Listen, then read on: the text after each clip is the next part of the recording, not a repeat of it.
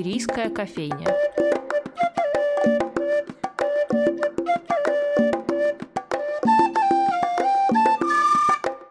Добрый день, дорогие друзья! В эфире передача «Шумерийская кофейня» и я ее ведущая Анастасия Филиппова. Совсем скоро на радио «Фонтанный дом» зазвучит курс с чарующим названием «Советское кино в преломлении жанра». И сегодня у нас в гостях автор этого курса, кинокритик и театровед Наталья Эфендиева. Наталья, здравствуйте. Здравствуйте, Настя. Я сначала предлагаю удовлетворить любопытство наших слушателей и немножечко рассказать им о курсе. Что же они услышат? Ну, слушатели, которые соберутся послушать этот курс, они узнают о том, что в советском кинематографе было достаточно много жанров, и в нем можно обнаружить такие жанры, как нуар, как фильм катастрофы, как даже такой жанр, как хоррор и мистический триллер. То есть советское кино окажется более разнообразным, чем ну, привыкли думать, что это только, допустим, Тарковский, Эйзенштейн, еще какой, ну, какой-то угу. набор вот имен. Оно было гораздо шире, гораздо гораздо разнообразнее и намного-намного интереснее. Угу. А кому этот курс вообще подойдет? Только тем, кто запойно, как я, пересматривает советские фильмы, или вообще любому человеку, который хоть раз был в кино? Я думаю, любому человеку, который интересуется, прежде всего, конечно, отечественным кино, угу. и, в общем, любому желающему, кто хочет расширить свои представления о кинематографе и понять, например, что советское кино так или иначе очень часто, вопреки внешним обстоятельствам, все равно оказывается в контексте области мирового кинематографа. Говоря о нашем отечественном кино и советском в том числе, недавно в повторный прокат выпустили историю Аси Клячиной, которая любила да не вышла замуж Кончаловского. Еще недавно закончилась полная ретроспектива фильмов Тарковского, которого вы уже упомянули. И вообще,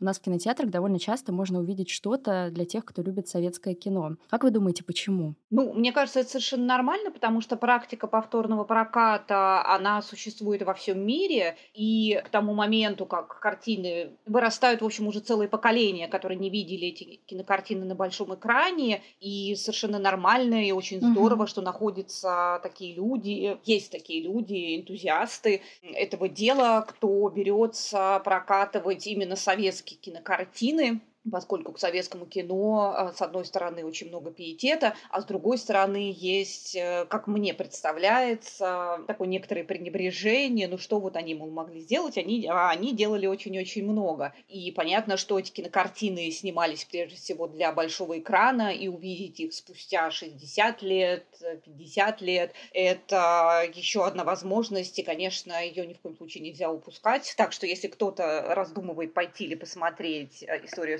Клячиной, например, которая, как вы справедливо сказали, сейчас вот недавно вышел прокат, угу. это обязательно следует сделать, потому что неизвестно, когда это может случиться еще раз. Прокат любого кино, классического и советского в том числе, это очень большая трудоемкая работа и требует очень большого времени для подготовки. Так что пользуйтесь моментом. Да, и реставрации в том числе, вот о чем нам сообщают на начальных титрах э, всех этих отреставрированных фильмов. Здорово, что эта работа ведется. А вообще, возможно, еще существует существует все-таки запрос на то, чтобы как-то переосмыслить э, с текущими реалиями там, нашего века какое-то советское кино, что-то в нем еще открыть, понять? Безусловно, безусловно, конечно, это есть. И сейчас, когда мы обладаем гораздо большим количеством информации, знаний, там, феминистская теория, постколониальная теория, еще, ну, самые разные, да, какие-то социологические знания, мы, естественно, можем смотреть на эти кинокартины уже из 22 года, из 21 века, и, конечно, находить в них какие-то новые интересные темы, сюжеты и совершенно по другим ракурсам, конечно же, смотреть на те или иные фильмы, да практически на все советское кино, и не только советское, конечно. А у вас были такие фильмы, которые вы переосмыслили, посмотрев там через много лет? Да, конечно, конечно, такие фильмы были. И сейчас ты смотришь, например, скажем, когда ты смотришь, допустим, на какие-то кинокартины, где в центре сюжета находится героиня, женщина, и ты совершенно иначе смотришь на те обстоятельства, uh-huh, в которых uh-huh. она оказывается, и, и, в общем-то, можно только порадоваться, если, допустим, что-то вызывает отторжение, обращение, например, с ней, то, как с ней обходится. Вот, пожалуйста, я могу привести пример. В кинокартине, скажем, Юлия Райзмана «А если это любовь» 61 года, уже из названия название, понятно, в чем заключается сюжет этого фильма. И там очень интересно наблюдать за тем, как окружающие вот, э, двух главных героев люди относятся к тому, значит, вот к этой истории между Ксенией Завьяловой и Борисом Рамзиным. В основном все на стороне вот молодого человека, а Ксению как раз маркируют, квалифицируют как чуть ли не гулящую женщину. Угу, Сейчас, угу. конечно, ну уже, ну, уже после этого сильно восприятие изменилось, безусловно. И сейчас э, это выглядит просто дичью. Как ей мать говорит, ей, например, там есть диалог между Ксенией и ее матерью, и мать ей говорит, что ну ты же понимаешь, что нужно Борису, а ему нужно только одно. Сейчас, ну, довольно трудно представить такие диалоги, и мы понимаем, что все-таки и отношения, и мы понимаем, что вот это вот а, отношение общества к тому, что происходит между двумя молодыми людьми, оно, конечно, очень сильно изменилось и в лучшую сторону, в общем-то. Угу. Да, и вообще интересную тему вы затронули, потому что вот, например, мой любимый фильм, и советский вообще, это «Июльский дождь» Марлена Хуцеева. Угу, и угу. тоже как-то интересно на это все смотреть, на слова, которые мать произносит своей дочери о том, что ну когда же ты уже выйдешь замуж, когда же ты уже там начнешь свою супружескую жизнь. И сейчас это правда какая-то дикость. Я не знаю, как бы я отреагировала, если бы сейчас это услышала, а тогда это воспринимается как должное. Да, и вот сейчас еще один пример мне пришел в голову, может быть, э, и вы, Настя, и вот уважаемые слушатели, которые будут слушать эту программу, помнят э, яростный диалог в фильме Никиты Михалкова «Родня», когда героиня Светланы Крючковой кричит uh-huh, своей матери, uh-huh. ты понимаешь, что а, женщина, одинокая женщина с ребенком, это неприлично, то есть она буквально это кричит. Да, да, да. Вот сейчас, э, ну, явно уже, ну, гораздо спокойнее относится к тому, что женщина одна воспитывает ребенка. И кажется, что все это в какой-то момент резко изменилось, а ведь нет, это долгая работа, там в том числе активистов. Конечно, нет, нет, угу. нет, это очень долгая работа, и это, ну, как бы работа совместная. Человеческое сознание меняется очень тяжело и трудно. И вот эти установки, которые идут э, там с 19 допустим, века, из 18 конечно, они перешли в 20 век, и это все очень тяжело, конечно, происходит. Uh-huh. И в этом смысле, конечно, и кино, и театр, и литература, у них есть как раз те инструменты, которые uh-huh, могут повлиять uh-huh. на изменения. Но, конечно, это процесс очень долгий, нескольких десятилетий, хотя сейчас, сейчас все меняется гораздо быстрее, и это не может не радовать.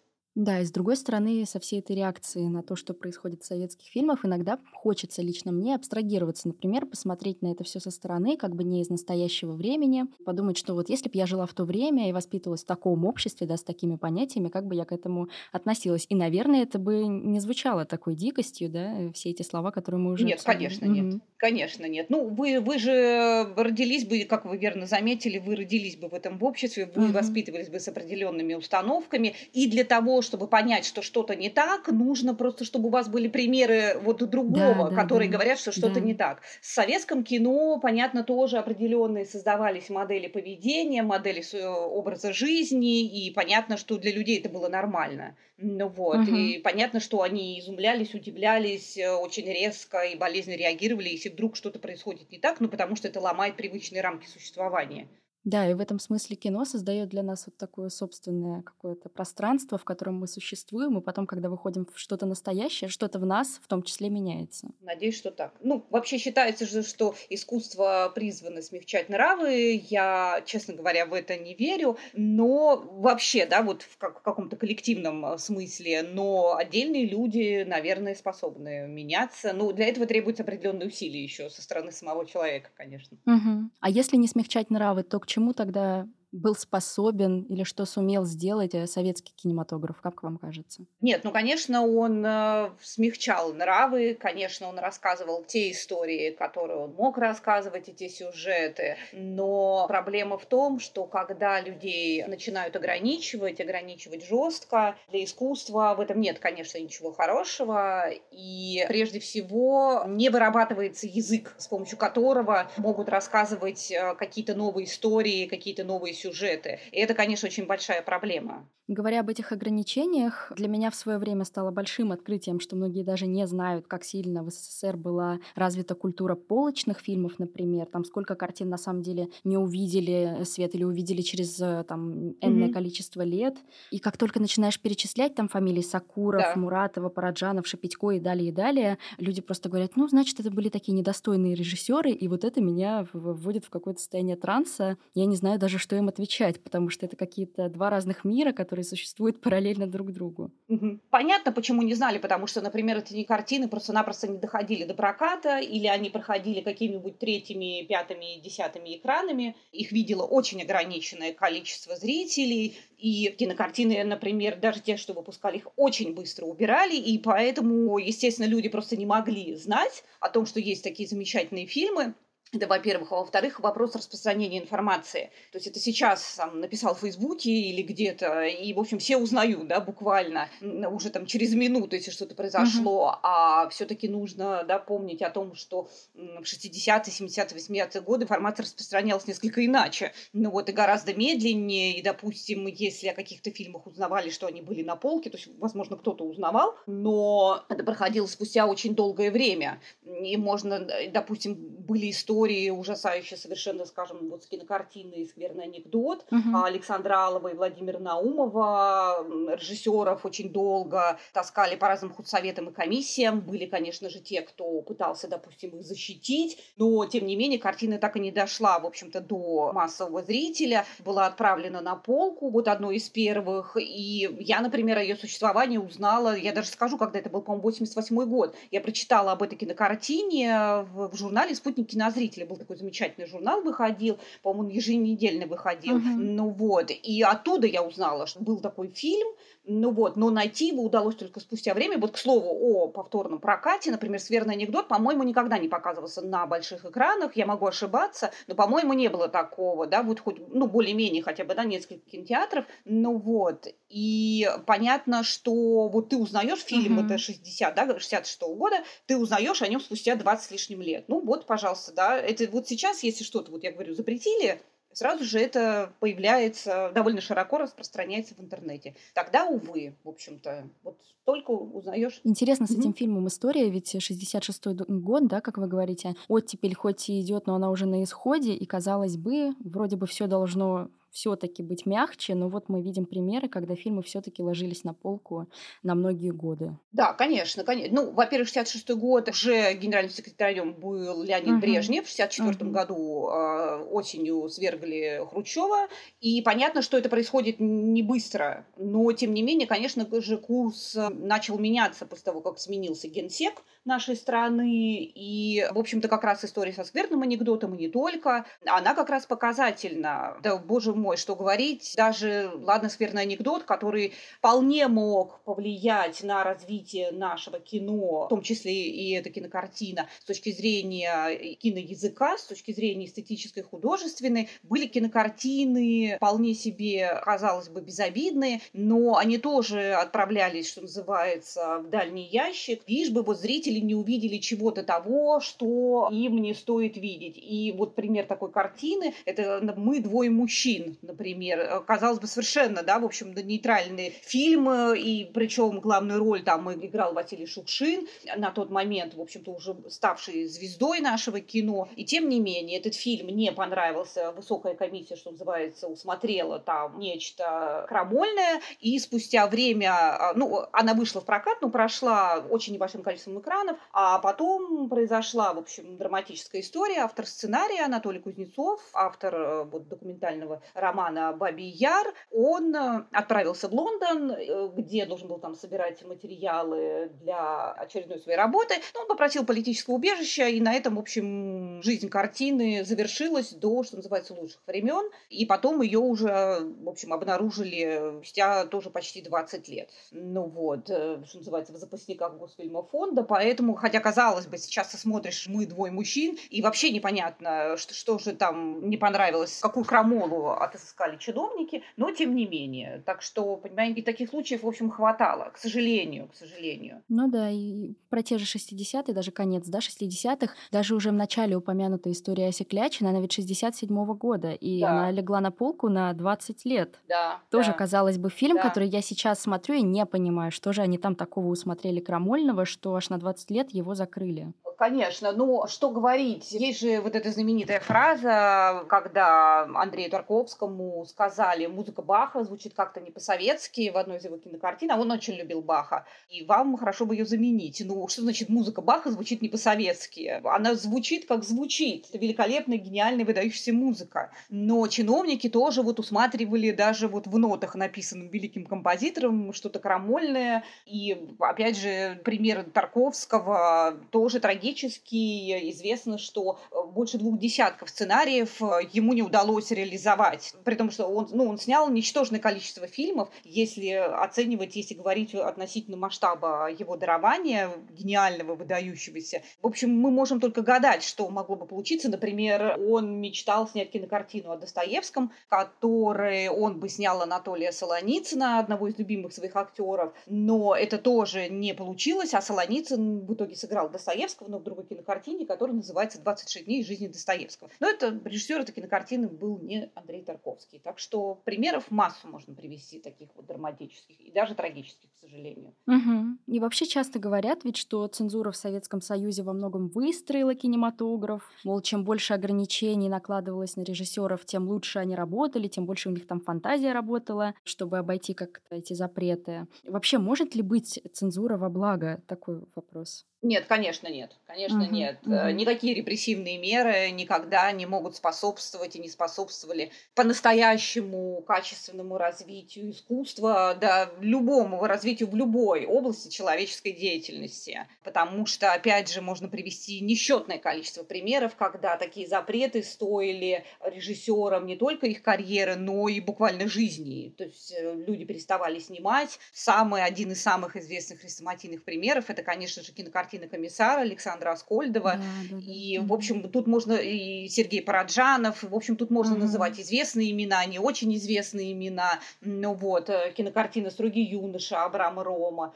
Сергей Эйзенштейн, который, например, даже Сергей Эйзенштейн, казалось бы, uh-huh, да, обласканный uh-huh. властью, привилегированный в этом смысле режиссер, он был вынужден цензурировать вторую часть Ивана Грозного. То есть это, в общем, все это есть в открытом доступе, можно найти. Да, да, да. И очень масса по-настоящему ужасающих историй. И я, например, когда смотрю какие-то фильмы, которые непостижимым образом снимались и как-то просачивались на экраны худо-бедно, ты понимаешь, каким мог быть наш кинематограф действительно, если бы режиссерам, сценаристам позволяли, операторам позволяли работать так, как они работают, потому что, ну, талант, он все равно виден. Можно uh-huh. привести не менее ужасный пример, э, трагический, с Валентином Виноградовым, когда его травили свои же кинематографисты за кинокартину «Восточный коридор» 66 -го года, к слову, тоже. Она должна была участвовать там во всесоюзном конкурсе, во всесоюзном кинофестивале, и ее сняли из конкурса. И на этом настояли его же коллеги. И это стоило Виноградову не жизни, но работы в том смысле, что эта картина выдающаяся, по всем параметрам выдающаяся. Кинокартина Великой Отечественной войне, коих у нас, таких картин у нас практически не снимали. То есть можно привести похожий пример «Отступление», это проверка на дорогах угу. Германа, вот от, от канона, да, да, да, да, как рассказывать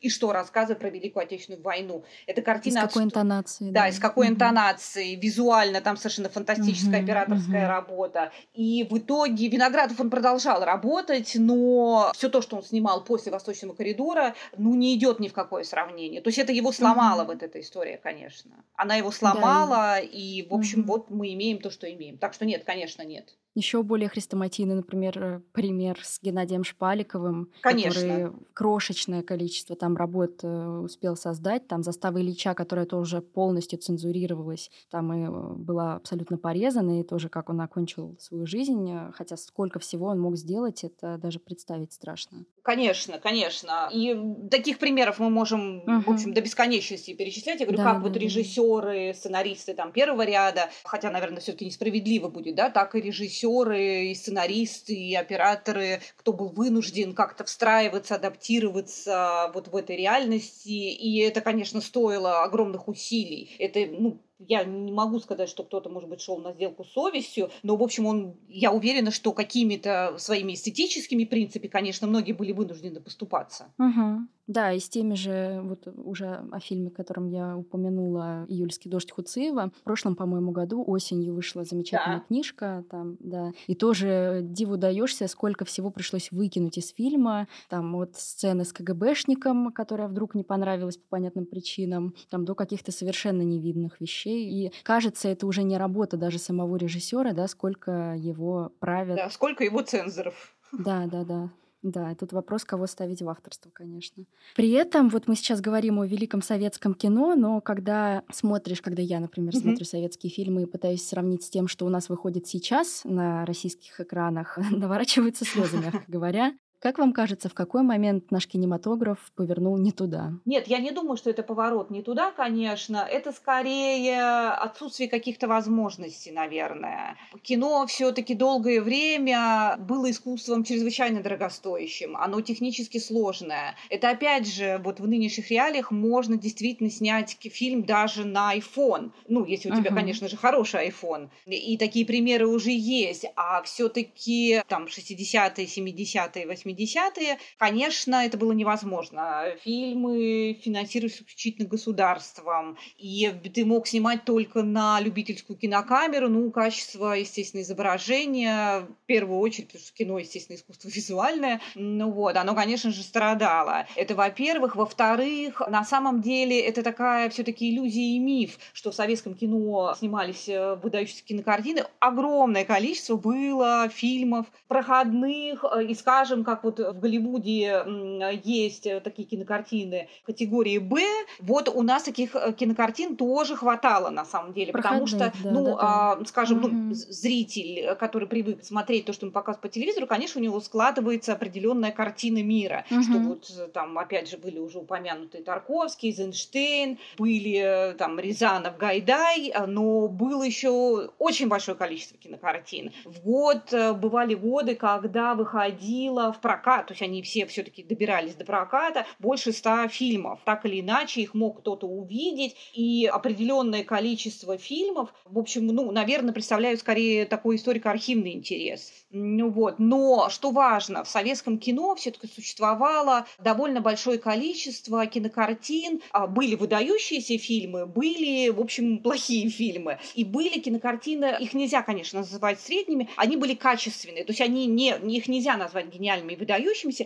И вот таких кинокартин хороших, качественных было очень большое количество выходило. И это очень важно, потому что они как раз создавали тот контекст, и они создавали, да, вот на эти кинокартины как раз и шли зрители в кинотеатры, конечно же. В российском кино либо есть очень хорошие кинокартины, по-настоящему очень талантливые, есть плохие, а вот эта вот середина, она, в общем, скажем так, по-прежнему не заполнена. И от этого, может быть, и создается впечатление, что мы повернули куда-то не туда. Плюс есть еще, конечно, такой важный момент. Довольно большое количество режиссеров продолжают воспроизводить вот те сюжеты, готовые какие-то схемы, которые используют в советском кино, не пытаясь да, их как-то переосмыслить, не пытаясь посмотреть на них по-новому, не пытаясь придумать даже что-то свое. И поэтому тоже, то есть ты смотришь, как будто ты смотришь угу. одно и то же кино уже на протяжении лет 10, а то и 20. И это тоже, конечно, проблема, потому что в то время, как весь мир уже говорит э, про совершенно другие проблемы, там в Голливуде пытаются придумать новый тип романтической комедии.